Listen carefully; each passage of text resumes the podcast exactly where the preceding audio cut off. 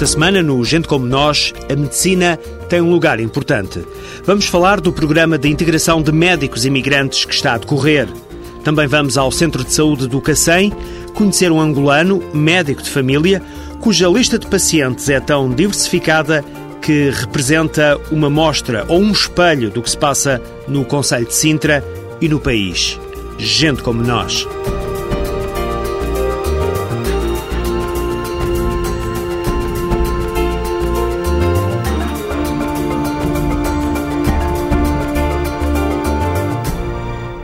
Está a decorrer uma iniciativa que visa facilitar o processo de integração profissional de cerca de 150 médicos estrangeiros.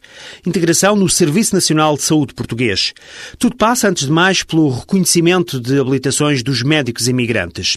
Vamos já a seguir ouvir Vera Marques e André Jorge, do Serviço Jesuíta de Apoio aos Refugiados, entidade que no passado já coordenou um projeto semelhante que tem também o apoio da Fundação Calouste Gulbenkian e do Ministério da Saúde. André Jorge começa por esclarecer quem se pode candidatar. Podem-se candidatar médicos imigrantes que já estejam em Portugal como imigrantes e que não estejam a exercer medicina, que não se tenham uh, candidatado, não tenham usufruído de outras bolsas similares e que estejam a trabalhar noutras atividades. E, portanto, são médicos, são imigrantes que têm competências de medicina e que, portanto, podem, através desta bolsa, eh, deste, deste programa, eh, candidatar-se a este percurso que os apoia na, no seu processo de retomar a atividade que tinham antes de vir para Portugal. Todos os médicos uh, que tenham interesse em participar neste projeto poderão entrar na nossa página de internet, que será o www.jrsportugal.pt, preencher um formulário online e submeter a sua candidatura qualquer médico, desde que tenha o curso de medicina e que esteja a residir legalmente em Portugal. Portanto, este é um projeto que se destina especialmente para médicos que já se encontram em Portugal. Portanto, qualquer um é convidado a, a participar e a tentar. Vera Marques e André Jorge sublinham a importância desta iniciativa estruturada em dois momentos. Primeiro, Portugal é um país eh, que acolhe imigrantes. Muitos desses imigrantes vieram com competências técnicas médicos, engenheiros, outros. E, portanto, este programa dá um sinal muito claro de que a imigração pode e deve também ser olhada como uma oportunidade para o próprio país de poder eh, ter pessoas que podem ajudar, podem contribuir de uma forma muito clara e que vêm, uh, em alguns casos aqui, o custo é muito reduzido e, portanto, Portugal uh, deve e pode e deve apoiar estas pessoas numa boa integração. Hoje vivemos também num momento em que há alguma sensibilidade de que a imigração é sobretudo um problema e isto, este programa para médicos imigrantes torna acessível a ideia de que a imigração é uma oportunidade e pode ser um, um benefício para toda a sociedade portuguesa. Em 2002, mais de 100 médicos conseguiram equivalência numa ação semelhante à que está agora a decorrer. Vera Marques recorda essa experiência e os benefícios que trouxe a todos os que integraram o projeto. Olhando para trás e, e, e sabendo que estas pessoas que tinham tantas dificuldades e, e que lá está, já nessa altura trabalhavam na construção, na, na restauração, portanto, em trabalhos um, que nada têm a ver com a sua qualificação inicial. Portanto, e agora olhar para eles e vê-los novamente a exercer a sua profissão e, e a, a, conseguirem ter realizado o seu sonho é muito gratificante. Olá, está tudo bem? Tudo bem. Tá, senta aqui, vamos conversar um bocadinho. Vamos precisamente conhecer um dos casos de sucesso que decorreu em 2002 com a jornalista Vanessa Souza. O programa de integração profissional de médicos imigrantes tem ajudado algumas pessoas a poderem de novo exercer a profissão a que se dedicavam nos países de origem. Iraida, ou Irina, como lhe chamam os amigos portugueses, fez parte da primeira edição deste programa. Veio da Rússia, como muitos outros, à procura de uma vida melhor. Não é a minha grande hum, ideia na altura da escola estudar medicina. Foi uma, pronto, uma surpresa para mim também. Estive a apostar com uma amiga minha que consigo entrar na faculdade de medicina, porque na altura era muito difícil entrar. Pronto, entrei. Comecei a estudar e gostei imenso. Especializou-se em clínica geral e assim que terminou o internato foi trabalhar para a Sibéria. Voltou depois para a Rússia, mas foi aí que as coisas se complicaram. Fiquei desempregada. Na altura tinha três filhos e só vivia na, na ajuda da minha mãe. Como tinha uma minha irmã cá em Portugal, pronto, optei para ir a Portugal. Primeira hora, quando eu saí do carro, eu ouvi falar português e pensei, não, se calhar tem que voltar para trás porque esta língua é muito difícil. À semelhança de muitos outros casos, chegar a um novo país implica ter de trabalhar em áreas com as quais nunca antes esteve contacto. Iraida não foi exceção, começou como ajudante de cozinha, passou por uma lavandaria e só depois ficou mais próxima do que estava habituada a fazer. Passou pela Santa Casa da Misericórdia e conseguiu mais tarde trabalhar como auxiliar neste hospital em Santiago do Cacém. E foi nessa altura que uma nova esperança se acendeu. Eu consegui finalmente arranjar contacto com os serviços jesuítas que ajudaram-me bastante. Eu mesmo entrei no primeiro programa, 30 pessoas, e, grande ajuda não só por mim, acho que é para todo, todas as pessoas que entraram. E eh, quando chegou o dia, eu já eu já eu saí do turno daqui do hospital, estava a andar para casa, caminho para casa, e recebi telefonema de Vera Marques, do, serviços jesuítas. E ela perguntou se eu não estou interessada em fazer equivalência, porque abriram uma vaga, alguém desistiu e pronto, ficou uma vaga livre. E eu gritei na rua. Eu gritei, ela depois perguntou: então, o que é que se passa? Estás mal? Eu disse: estou mal, mas estou feliz. Fez a equivalência no Porto, onde ficou um ano, depois o exame e o internato complementar em Santa Maria. Desta vez optou por medicina interna, ficando assim no mesmo hospital onde trabalhou como auxiliar. Algo que a preocupava, mas a que depressa se adaptou, como comprovam aqueles que com ela trabalham. Tendo sido auxiliar da ação médica, no mesmo serviço, onde, dois anos depois, entra como médica, está a ver o que é que isto quer dizer? Eh, eh, ela consegue ser respeitada da mesma maneira. No início ela era assim um bocado mais tímida, mas uh, pouco a pouco foi se integrando, integrando-nos no nosso dia a dia, apesar de assim, nós somos realmente mais novos, temos todos a mesma idade, mas ela não, não há qualquer diferença, não há diferença no trabalho. E depois tem aquela coisa, é um bocadinho realmente mais velha, dá-nos sempre aquele carinho, aquela, aquela atenção quando a gente precisa. Adaptou-se perfeitamente ao serviço que presta o serviço, como todos os outros internos, com o cuidado todo e com mais a vantagem de, pela sua maturidade, muitas vezes ajuda a acalmar um pouco o entusiasmo dos mais novos. Iraida é só uma das pessoas a quem este programa de integração profissional de médicos imigrantes veio ajudar. A ver pelo seu exemplo, vale mesmo a pena acreditar. Irida não o disse na reportagem, mas apela a todos quantos o possam fazer para acreditarem em si próprios e a lutarem pelos sonhos. Para Vera Marques, a técnica que ajudou esta médica russa, é uma satisfação ver agora, cinco anos depois, a nova vida de Irida. É ótimo olhar para ela e ver que, que, está bem e que conseguiu ultrapassar todas as dificuldades e está neste momento bem integrada, bem aceite na, na, na comunidade e no próprio hospital. Portanto, é muito gratificante e, de facto, é com estes exemplos que temos mais força para ultrapassar e quando nós próprios também nos sentimos uh, sem motivação para, para avançar ou com tantos problemas, portanto, ter estes resultados positivos é o que nos dá também ânimo. Vera e André Jorge pertencem ao Serviço Jesuíta aos Refugiados. Os dois estão a falar do Programa de Integração Profissional de Médicos Estrangeiros que está a decorrer. O projeto uh, começa agora nós, eh, ao longo do tempo, depois também vamos percebendo em que, em que pé é que estão o processo de candidaturas. Esta é uma oportunidade que podem agarrar e relançar também um pouco a sua vida e melhorar a sua vida em Portugal. E, de alguma maneira, é uma, é uma, uma janela que se abre de oportunidades. E, portanto, é o apelo que lança todos os uh, imigrantes que são médicos uh, e que estejam em Portugal e que tenham as condições definidas no no regulamento, que possam, mais rapidamente, enviar-nos os contactos. A doutora Vera já falou quais eram os, a forma de nos contactar e iniciarmos aqui a candidatura. Para muitas, e eu diria que talvez para 90% eh, destas pessoas, destes médicos imigrantes, é bastante complicado fazerem todo o processo autonomamente, portanto, sem ter um apoio extra.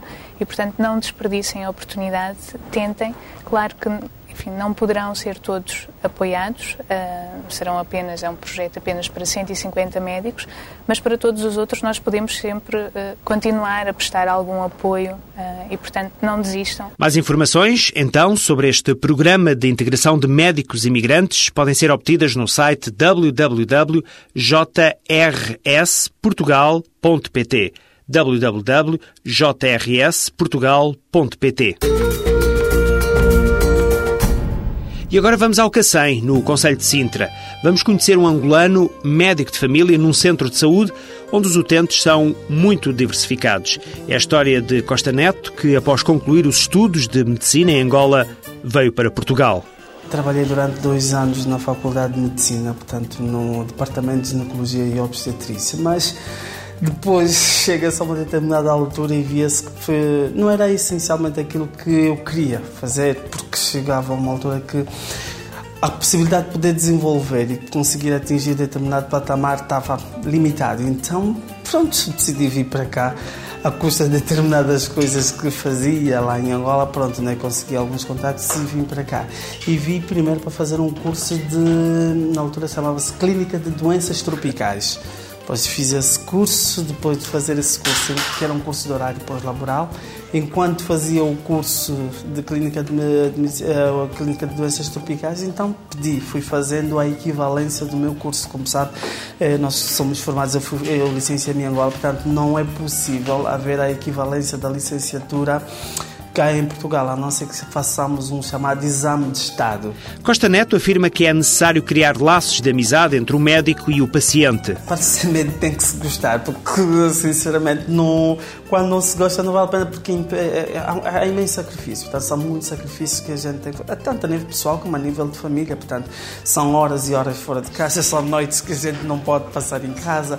Portanto, é, e é uma responsabilidade porque nós temos as pessoas, portanto, estamos a lidar com uma coisa que é a vida humana. Portanto, há um termo de comparação que muitas das vezes determinadas pessoas utilizam. Eu já tive um professor que utilizava esse termo, dizia: um arquiteto, quando faz um prédio por uma razão qualquer acontecer, se for mal projetado, esse prédio única simplesmente rui e cai para o chão, tudo muito bem. Se não houver pessoas para ali, portanto o prédio cai tudo muito bem, ou então é alterado, é demolido. Mas agora, nós, ao tratarmos com uma vida humana, se não acertarmos num diagnóstico, se não tivermos a coisa, portanto, o resultado no nosso erro vai ser palmos da terra. O Centro de Saúde do Cacém é um espelho da diversidade cultural que habita no Conselho de Sintra, uma verdadeira montra multicultural. Nós temos todo tipo, também tem pessoas africanas, tem pessoas eh, de origem asiática, tem pessoas asiáticas das antigas portanto, dos antigos países do leste, portanto, da antiga União Soviética, os países do leste, desde Moldávia, portanto, a Croácia, temos os eslovenos, temos iranianos, eh, tem doentes que vêm da Turquia, portanto, e dos africanos temos todos, temos essencialmente os palopes, portanto, estão todos aqui em grande plano, portanto, é um centro que há uma multiculturalidade e temos que lidar com tudo isso, portanto, eh, provavelmente por eu ser africano há uma determinada referência em mim, as pessoas às vezes dizem, ah, não, mas eh, não, que cuido mais dos meus utentes africanos, não é bem isso, as pessoas às vezes vêm para cá e vêm à sala que tem muitas pessoas africanas ou outras brasileiras e pensam que estão mais para aqui, não, não, tem muitos, muitos, muitos utentes europeus, imensos, mas portanto, aliás, provavelmente dois terços da minha lista são mais pessoas, portanto, de origem europeia, portanto, europeia quando digo são portuguesas. Os doentes têm histórias de vida muitas vezes semelhantes às de Costa Neto. Vieram para Portugal à procura de um futuro melhor. Estive no lugar deles em que também houve altura que não podia exercer a minha profissão porque não tinha, não é? Portanto, não, não, não podia porque não tinha uma base legal para exercer e, portanto, colocava-me no lugar deles, das pessoas, sabendo que têm uma formação em determinada coisa, não poderem exercer e terem que vir para aqui. É, é, é, eu colocava e coloco muitas das vezes no lugar das pessoas. Isso não haja dúvidas absolutamente nenhuma. A história de vida do angolano Costa Neto. Belita Carvalho nasceu em Cabo Verde. Viajou sempre a trabalhar mas por influência da língua acabou por fixar residência em Portugal. Foi aqui que abriu a primeira loja de roupa. O nome da loja é Vinolda, a marca é Vinolda, é o nome da minha mãe. Foi o meu sócio que criou esse nome aí. Como ela que começou, que deu a iniciativa na crochê. Então pronto, aproveitei e imitei a, e imitei a marca Vinolda. Quando Belita chegou a Portugal, tinha 9 anos. Nesse tempo usava as agulhas e as linhas como brincadeira. Hoje o crochê é uma forma de vida, tal como foi para a mãe. O meu primeiro contacto com a linha com a agulha, quem fazia isso era a minha mãe, que era para o nosso sustento. Fazia crochê, eu andava de porta em porta a vender crochê, mas nunca ela me ensinou porque sempre queria que eu estudasse. A infância não foi fácil. Belita depressa percebeu que os estudos teriam de ficar para segundo plano. Primeiro, tinha de ajudar a mãe. Comecei a estudar, mas o estudo não era suficiente porque tinha que ajudar a minha mãe em Cabo Verde. Comecei a trabalhar na casa de uma senhora como empregada doméstica interna e pronto, a partir daí comecei a trabalhar em vários sítios. O primeiro contacto com Portugal não foi o melhor. Fazia frio e o bairro para onde foi viver não era muito acolhedor. Quando eu cheguei cá, era de noite, era tudo, via boi das luzes, porque eu, pronto, África, via boi das luzes e fiquei assim, bem contente, mas mesmo assim triste, porque eu deixei a minha mãe. Quando cheguei era um bairro lá de Santa Catarina que fica em Linda Velha. Cheguei lá e eu assim, o quê? Aqui que eu vou viver? Saí de Cabo Verde para viver num bairro de lata e, e de pau. Comecei logo a chorar. No dia seguinte levantei e vi logo o mar, que era Rio Tejo. Ai, fiquei bem contente, mas disse, peraí. Depois ela na altura de frio, ela tanto frio, tanto frio, que eu comecei logo a ficar toda desesperada. Quero ir-me embora, não quero ficar. A vida havia de mudar. Um dia Belita fez uma peça diferente. Um biquíni todo em crochê que uma das irmãs ousou experimentar. O sucesso foi tanto que nunca mais parou. A minha irmã que usou o meu primeiro biquíni não está cá no momento. Também somos muitos, né? Somos 73 filhos. 73 filhos de mãe diferente. A única mãe que eu conheço é uma que teve quatro, a outra teve três, mas geralmente somos um filho de cada, cada mãe. E conheço 50 e tal irmãos. Conheço em Angola, na Itália, na França, Holanda, América, Portugal. Só cá em Portugal estamos mais ou menos um 10. Em Cabo Verde nem falaremos. Belita Carvalho nunca desistiu e virou estilista. As pessoas dizem que eu sou uma pessoa corajosa porque sempre lutei sozinha. Sempre, sempre. Eu cheguei em Portugal com 9 anos, e, mas sempre, sempre, sempre lutei até hoje e nem vou desistir por nada desse mundo. Vou tentar mesmo ir até onde der. Força de vontade não lhe falta. A nós falta-nos tempo. Está quase, quase na hora de encerrar esta emissão de Gente Como Nós. Todos os domingos, depois da uma, o mundo da imigração em Portugal. Este é um programa fruto da parceria entre o ACIDI, Alto Comissariado para a Imigração e Diálogo Intercultural, e a TSF. Ao som da morna, e mesmo de saída ainda tenho tempo para falar de um projeto de uma organização não governamental que está em Cabo Verde a fazer uma escola feliz. É precisamente esse o nome do projeto da CIC Portugal, Associação para a Cooperação, Intercâmbio e Cultura. O projeto Escola Feliz está a decorrer na ilha de Santiago desde 2006. Alunos do 5 e 6 ano das escolas do Conselho de Santa Catarina têm, com esta iniciativa, acesso a material didático e a melhores condições materiais e humanas de aprendizagem. estou a falar de tudo isto porquê? Porque, para angariar fundos para esse projeto, o músico Tito Paris vai dar um concerto. Ele e os amigos. Na próxima quinta-feira à noite, dia 27, realiza-se a gala Escola Feliz. A Casa da Morna, em Lisboa, no bairro de Alcântara, abre as portas a este espetáculo solidário que vai começar às 8 com um jantar tipicamente cabo-verdiano. O concerto de Tito Paris e dos amigos vem depois. Na Casa da Morna estará também patente uma exposição de Marco Aires. Parte das receitas deste acontecimento reverte em favor do projeto da CIC Portugal na Ilha de Santiago. É uma sugestão para a noite de quinta-feira.